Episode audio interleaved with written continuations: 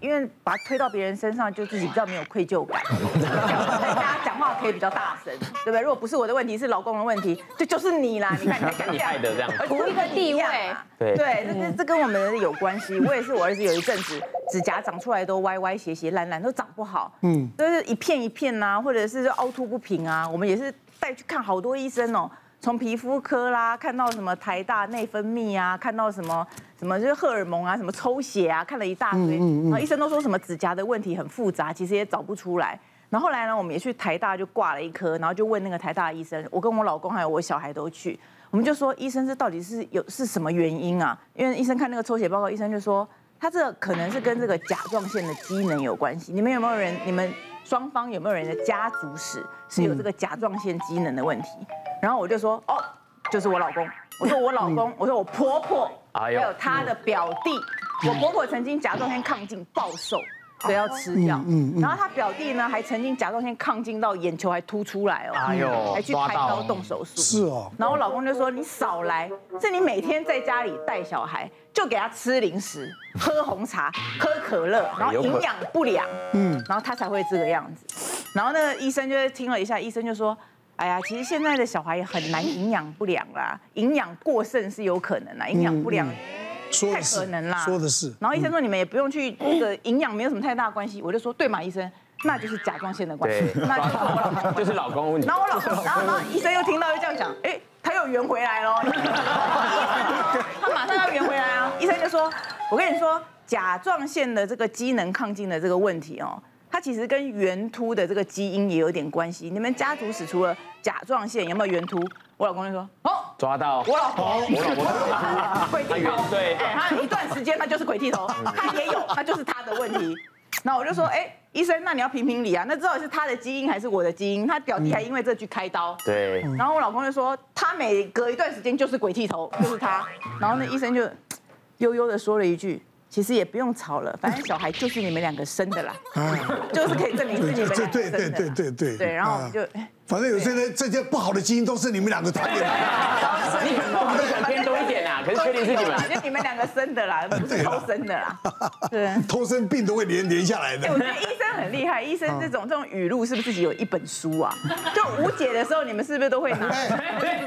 这位杨小姐，你要知道，他们门诊有时候一天看七八十个、上百个，一天啊，如果一一一个一个礼拜两天的话，就就就是一两百个、两三百个，日积月累，阅人无数啊，见人说人话，说见鬼说鬼话，见鬼讲鬼话语录，你是不是模糊不清哎？对，他比我们见的人还多啊。对，我们大概见来艺人大概就没有三百个艺人就轮流这样看呐。对，他们对，对，一天就三百，三三教九流无晒，黑白两道什么都要碰啊。不过这也是因为哦，真的是真的是需要时间呐，因为我们也是曾经从菜鸟，对不对？对，被人家被人家 abuse 过啊，被人家说啊，你这样讲话不得体啊。是，老师也教过你呢，那我们就是慢慢的修正，慢慢的修正。没错，然后就。后来就阅人无数，以后就就是会就是说找一个平平衡点，他们自己也承认，自己也承认。以前干话不会讲，听别人讲，讲到会了，有没有讲到会？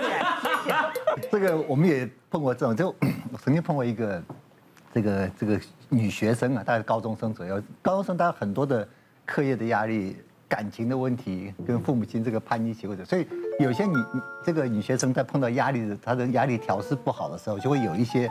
自残的行为，所以我们就碰过一个一个女学生，就晚上带来之后，就是家长带来嘛，割了好几刀嘛，有些擦擦药，然后有些比较浅，对，但是这种并不是伤口处理完就可以，因为背后的原因不知道。对，如果原因没有找出来，他回去如果再做更激烈不行。所以像这种的，我们通常都会要召回到这个儿童身心科，就让他留置一个晚上，问他什么问题，他也不讲，也不讲之后，就让就让他们休息睡，好吧？那你稳定就睡吧，我们白天。我们再找这个精神科医生来帮你评估，看看有什么智商啊，或是这个好好去心理会谈一下。那白天呢，就我们跟家属都讲说是讲儿呃儿童身心科、青少年身心科，因为大家有些听精神科有点排斥。嗯，对。隔天爸妈回去了之后，换阿妈来照顾。就阿妈说：“为什么还不能回家？不是都好了吗？他现在还有什么问题？”那么护理师就很老实嘛，对不对？哦，他白天要看精神科。哦。阿妈为什么要看精神科？他有什么精神疾病？或者是被一问，哎，好像发现讲错话，说没有了。这个小朋友哈，我们怕他有自杀倾向啊，自杀会不会有忧郁症啊？就讲的是，所以我们请精神科来详细评估。讲的越多，越详细，阿妈的疑心就起来。对对，什么精神科，什么自杀倾向，哦，他想到他媳妇的妈妈，就是小朋友的外婆啊，听说有忧郁症，啊，听说忧郁症，听说有看精神科，就开始联想说他这个这个孙女。嗯，他的孙女是不是隔代遗传？就开始一直在问，为什么这个疾病会不会是什么遗传啊？要不要吃药啊？以后会怎么？就后来那个让我们的护理员没办法招架了，没办法让医生去协助解释嘛。其实这里面，当然某一些精神疾病不是某些很多疾病有家族倾向，家族倾向跟遗传是两回事。哦，高血压、糖尿病有家族倾向，是父母亲有，下一代有的机会比较高。但是我们知道很多疾病是后天因素远大于你的。先天基因嘛，嗯嗯，你的饮食习惯呢，这个学习过程啊，压力啊，情感，这个都造成生活环境啊，各方面的。对，所以跟趁这个机会，也这个跟观众朋友讲一下，其实很多疾病啊，后天因素造成的比先天的因素来影响大。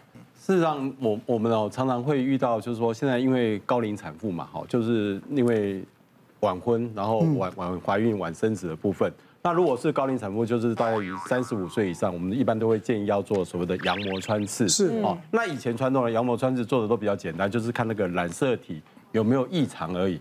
可是现在因为导入了很多叫做精准医学基因的检测的部分，嗯，所以有很多人在做羊膜穿刺，除了要看染色体以外，他们想要去看基因上面有没有问题。对对对。那有一就是有一个妈妈，她是她来做了羊膜穿刺以后，然后就是发现说它的染色体都正常。可是基因上面哈有五个小问题，那其中三个是扩增，扩增的意思就是重复出现，嗯，哦，那有两个是缺失，就是少掉了一小一小个部分。那当然有这部分，我们就会去比对文献，就说啊，这个是没有关系的，这个这个是没有什么影响。那当然妈妈跟爸爸一起来做产检的时候，我们就跟他解释是说啊，虽然有这个问题，可是不严重，这个不会影响到小朋友，你们可以放心，就下次一样四个礼拜以后再再回来产检。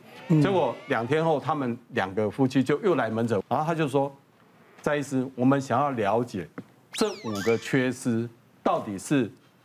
我造成的呢，还是我先生造成的？因为他们一直说一定是我们女生的问题嘛，就像刚刚讲到不孕症，很多人都觉得说啊，就是女孩子的问题嘛。哈，那我就说好，那不然这样子好了，我们可以抽血，然后他们两个也说好，愿意，就一人花了一万八，就为了得到这个答案嘛。哦，一口气，对，奇怪。然后，然后后来好，终于抽完血了，然后报告也出来了，我就再请他们回来，就说，哎，我告诉你们一件事情哈，那个在爸爸这边哈是。我们比对到两个问题，就是有一个扩增，一个缺失。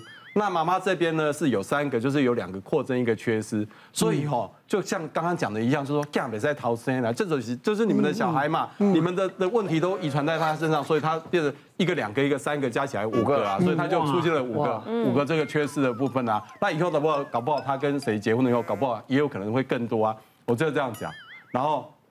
太太就说：“你看嘛，就就不是我的问题啊。”然后先生就说：“可是我两个，你三个。”不，这也这也蛮奇怪的。